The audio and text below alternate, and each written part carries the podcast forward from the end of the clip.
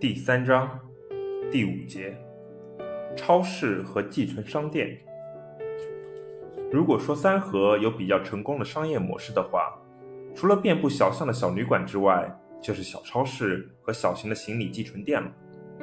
虽然超市越大越能挣钱，但在三河经营的大中型超市，管理成本较高且经营风险大，而小型超市的经营成本和风险相对较小，反而能够在三河经营得很好。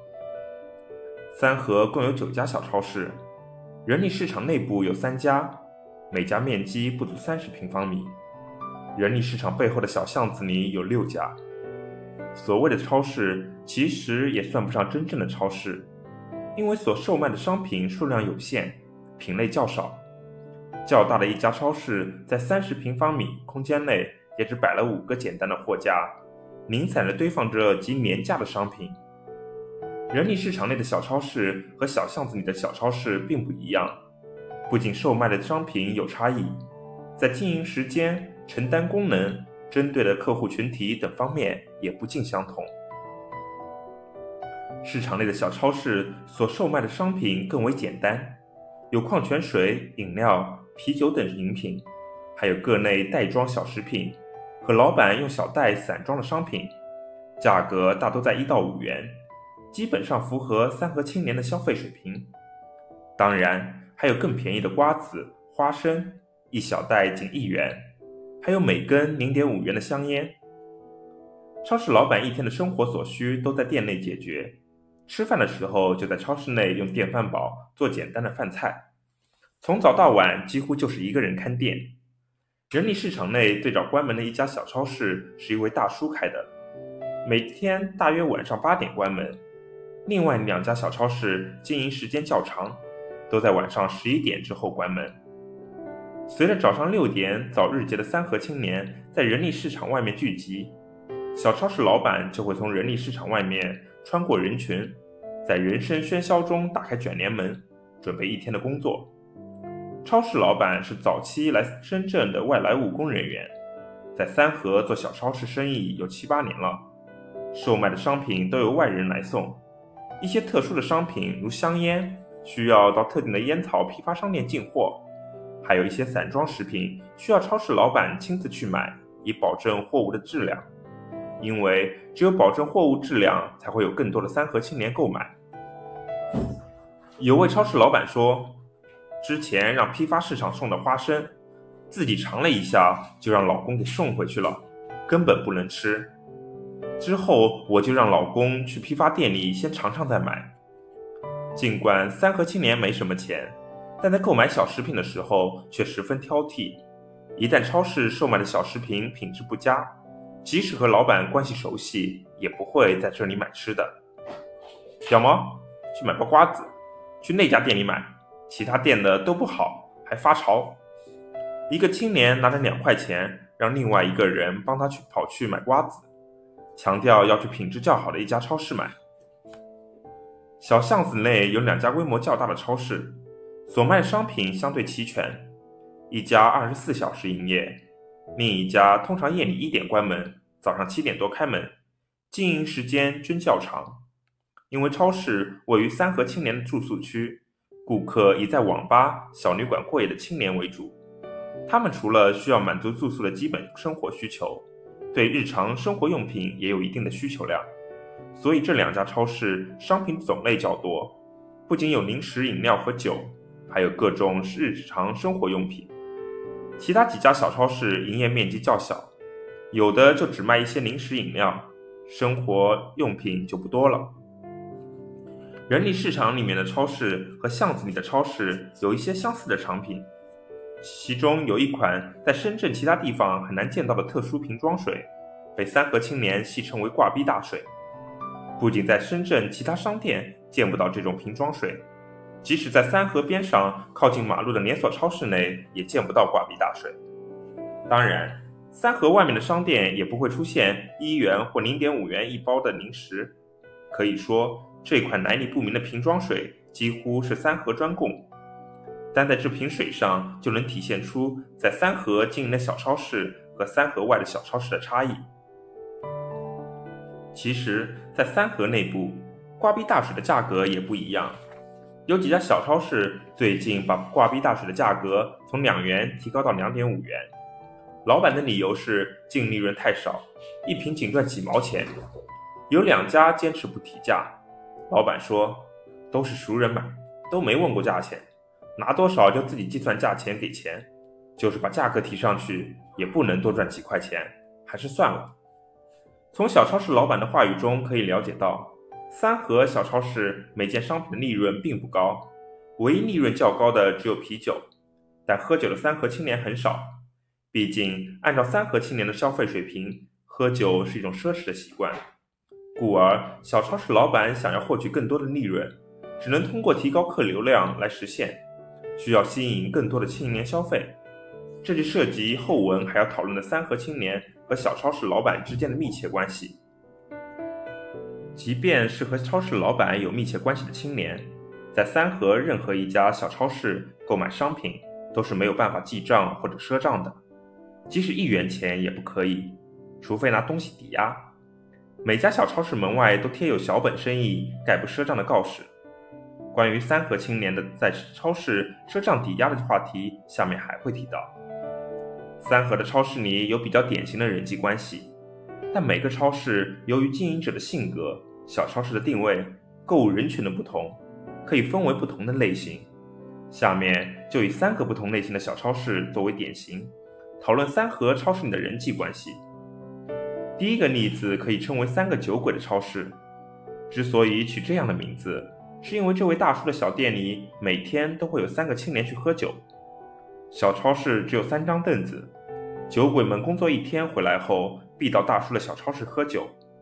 有时不去打工，就可能在大叔的小超市里消磨一天。所有的消费，包括烟酒、食品等，都贡献给这家小超市。大叔老板对他们有一定的照顾，他们可以免费给手机充电，还可以借用厨具做饭，但是绝对不允许欠钱。你个屌毛！现在喝了两瓶酒，吃了一袋花生了。哎呀，大叔，放心，不会少你钱。青年说着，用手机扫二维码支付酒钱。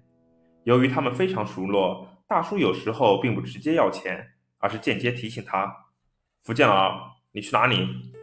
看似一句问候，实际上是一种提醒。青年心里明白的很：“我去给你借钱，不就欠你一块钱吗？我也跑不了。”被称作福建佬的青年笑着说：“别想赊账跑了，你在店里坐着都回头看我好几次了。”大叔老板也微笑着回应。在既相互熟悉又彼此陌生的三合群体中，人和人之间表现出微妙的关系。看似简单的问候和交流，其背后都有深沉意味。从根本上讲，人与人的关系都是建立在经济交易的基础之上，这在三河亚文化环境中表现得更为突出。经济社会地位决定了他们很少受到尊重，特别是在金钱交易方面，他们即使彼此熟悉，也难以摆脱对方的怀疑与歧视。实际上，他们之间的关系与其说是相互依赖，不如说是相互利用。第二个例子是在景欢通道的一家小超市，里面通常会聚集几个做着某种生意的三和青年，他们选择来那里。一是因为这里容易聚集人气，二是因为这里有一定的活动空间。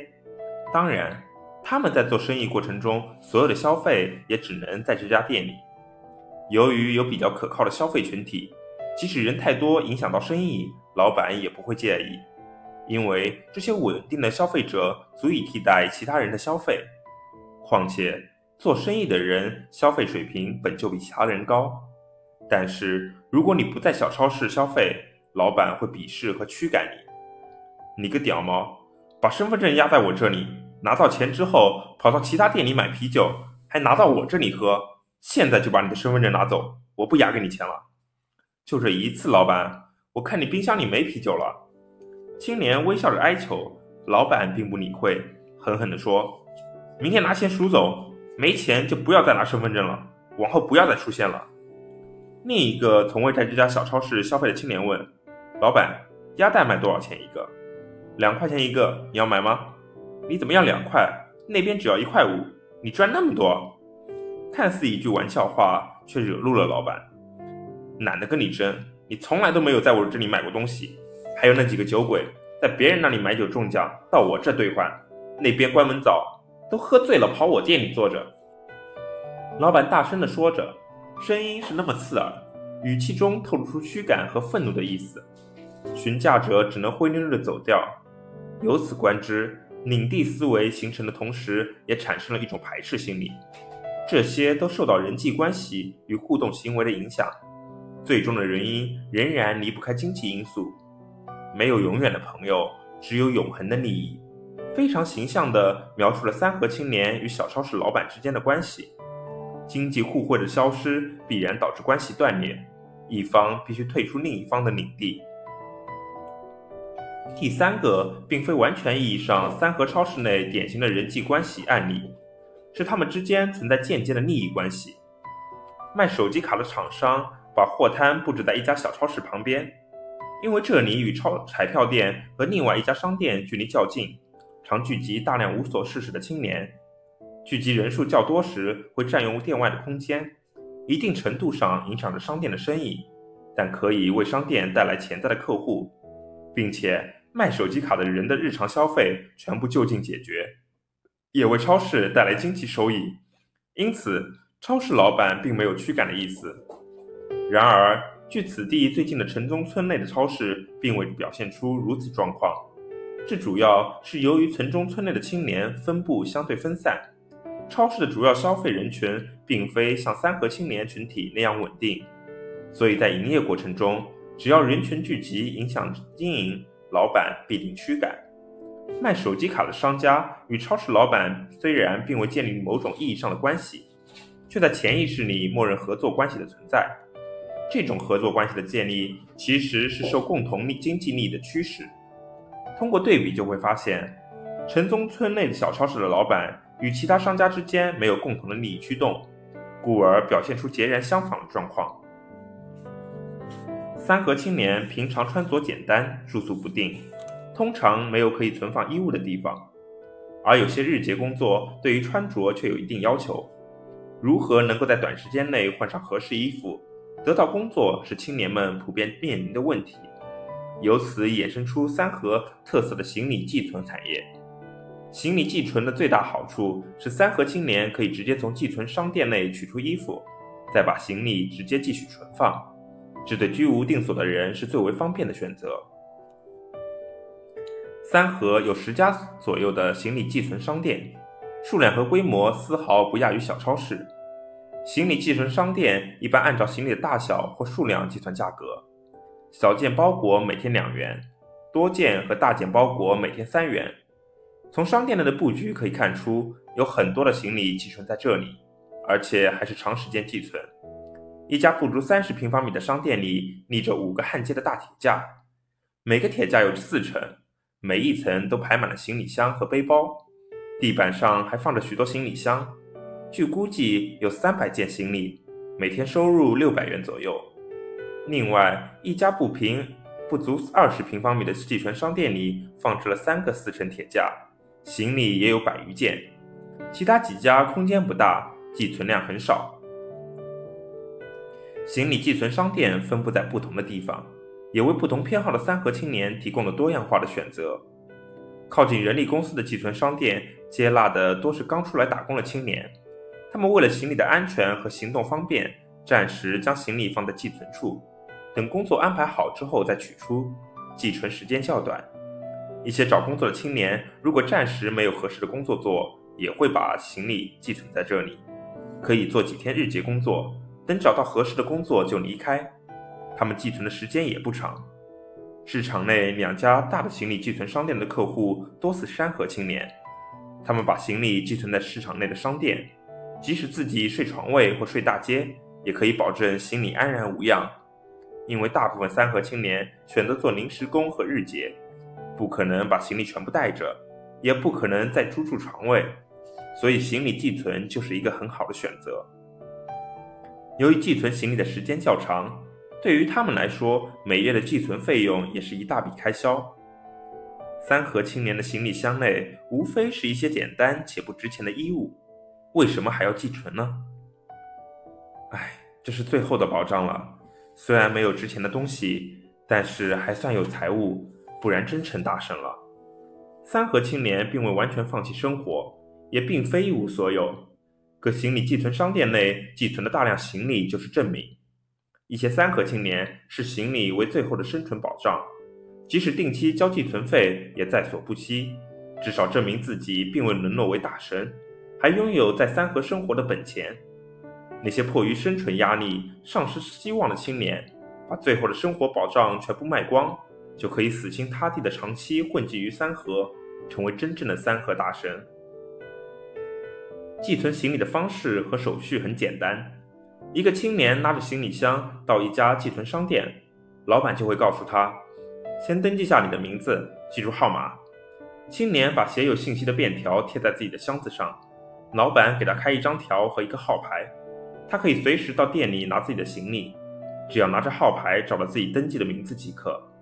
寄存商店的老板并不会对寄存的行李进行安全检查，只是把贴好号牌的行李放在结实的货架上。